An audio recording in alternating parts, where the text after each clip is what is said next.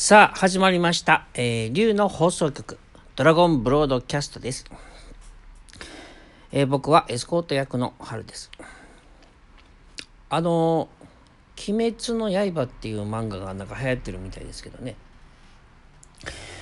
えっ、と、僕なんか、何か YouTube でちょろっと見たかな。で、えっ、と、なんかあれですかね、和風版ゾンビの話みたいな、そんな感じかな。みんな感染していってゾンビになっていくみたいな。で僕が20代の頃にそういえば流行ったゲームでバイオハザードバイオハザードか。ね。ゾンビがいっぱい出てくる、ね。えー、ゲームが流行ったりして今も人気あるのかな。であのえっ、ー、とその「鬼滅の刃」ってなんかあのゾンビみたいなその鬼っていうのかな？がこうえっ、ー、となんか噛まれたり怪我すると感染してその人もえーと、おかしく気が狂って、えーと、ゾンビみたいになる、まあ、鬼になるみたいなそういう話なのかな。まあ見てないけどあのちょびっとしか見てないんでねあんまりこう言えないですけど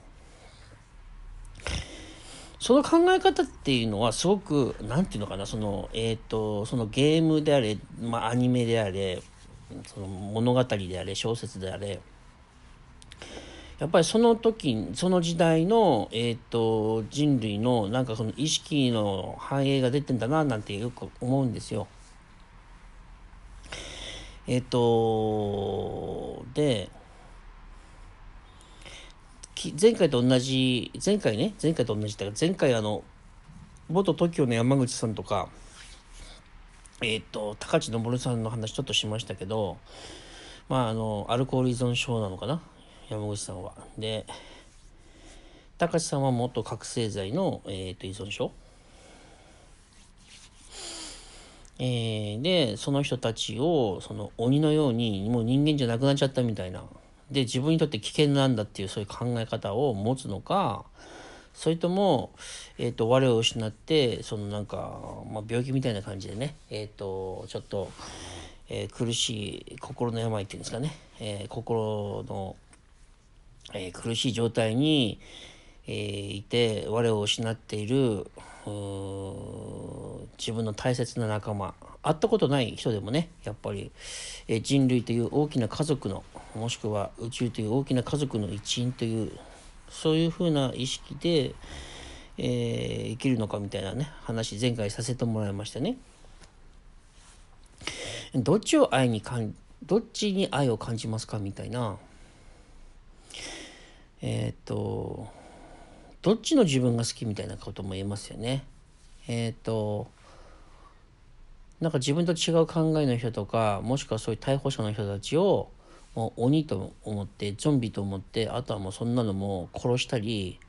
あの追い出したり滅ぼせばいいっていうふうに思う自分が好きなのかそれともそういう状態の人を癒すというかそ,、まあ、そういう人そういう状態の人を回復するように、まあ、願ったりする。もしくは、えーと、実際に何か手を出すことも、ね、人によってはあるのかもしれないけど。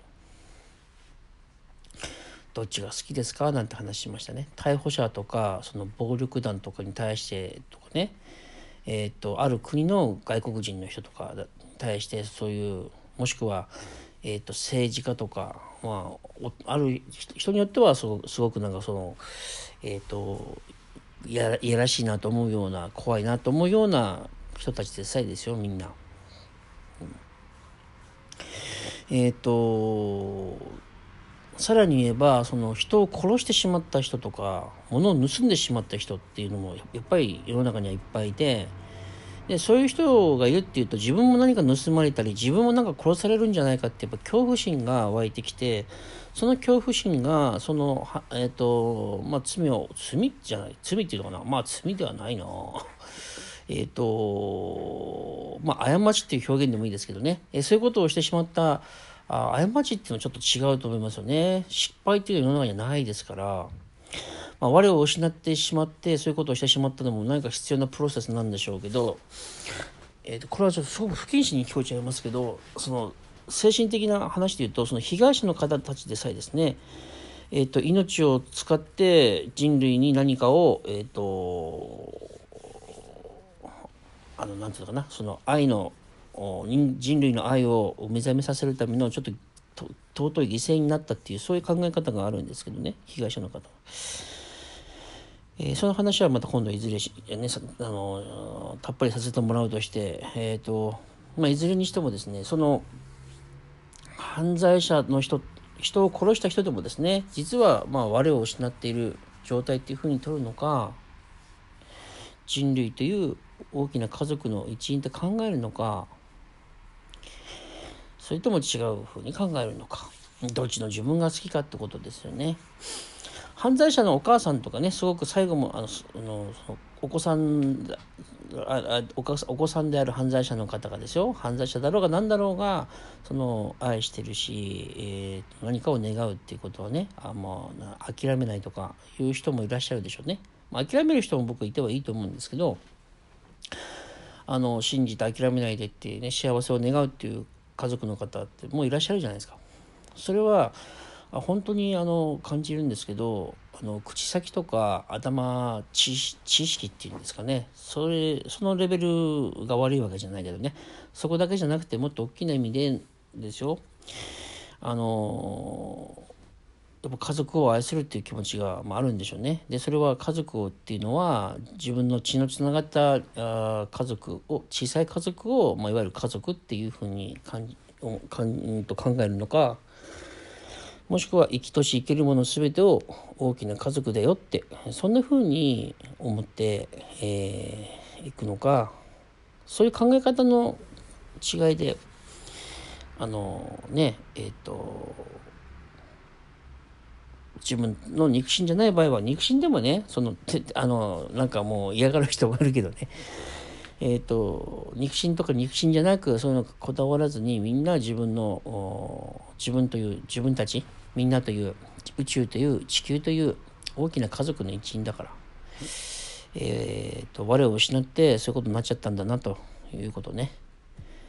えー、回復を願う美しいことだと思います。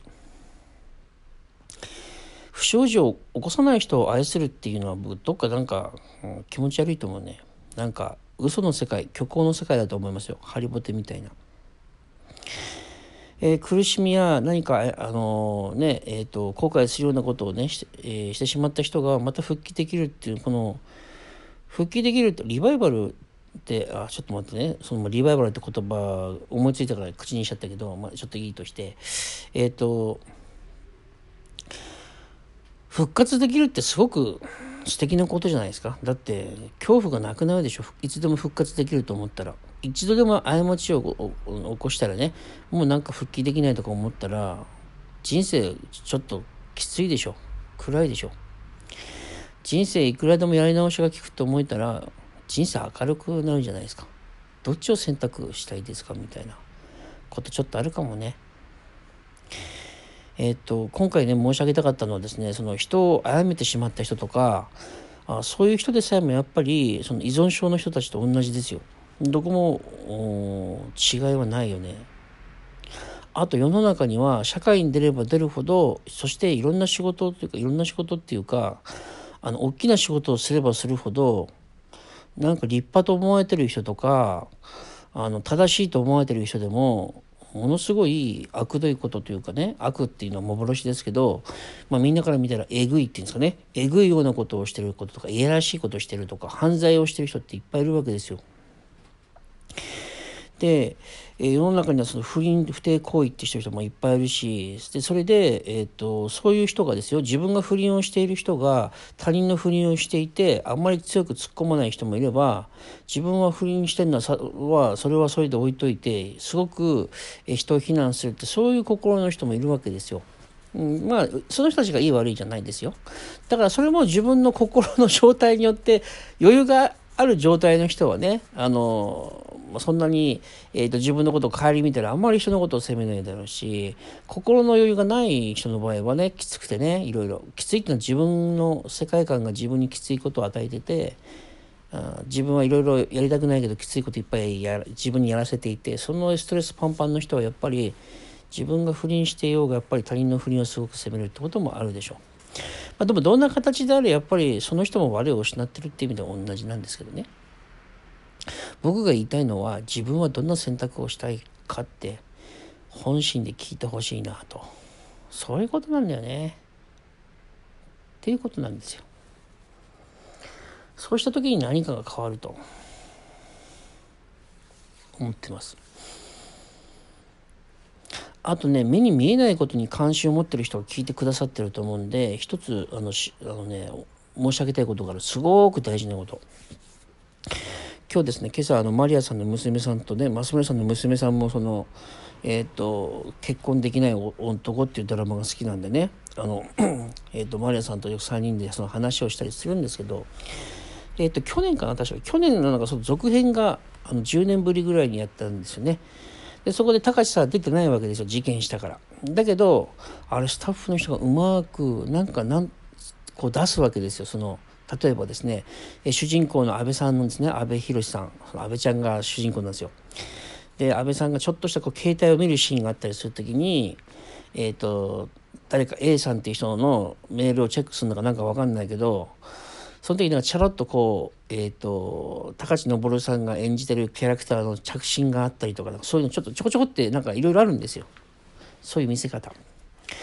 そうするとですよ、あのまあ、僕みたいに、えーとまあ、僕らみたいにですねその高知昇さんに対して、えーと、前向きな人とか復帰を願う人っていうのはあなんか金田っていうキャラクターなんですけどあ金田見たいなとか思うわけですよ。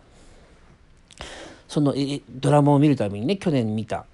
でそのドラマを見るたびにあ金田さん、えーと、復帰してほしいなと思うわけ。それが1人2人じゃないんですよ。どう思います？皆さん。何万人とか何十万とかですよ。何百万とかですよ。人気ドラマだから何百万だろうね多分ね。何百万の人が思うんですよ。あ金田さんの姿見たいな。高橋さんこのドラマの続編で見たいなって。何百万人の人がそう思ったらそのエネルギーって集合意識になります。その集合意識って高橋さんの人生少し変える力はあるでしょうね。ありがたい話ですね。愛するとかっていうのはすごいなという僕は感じるんですけど。今日はこまでかな。またお会いしましょう。ありがとうございました。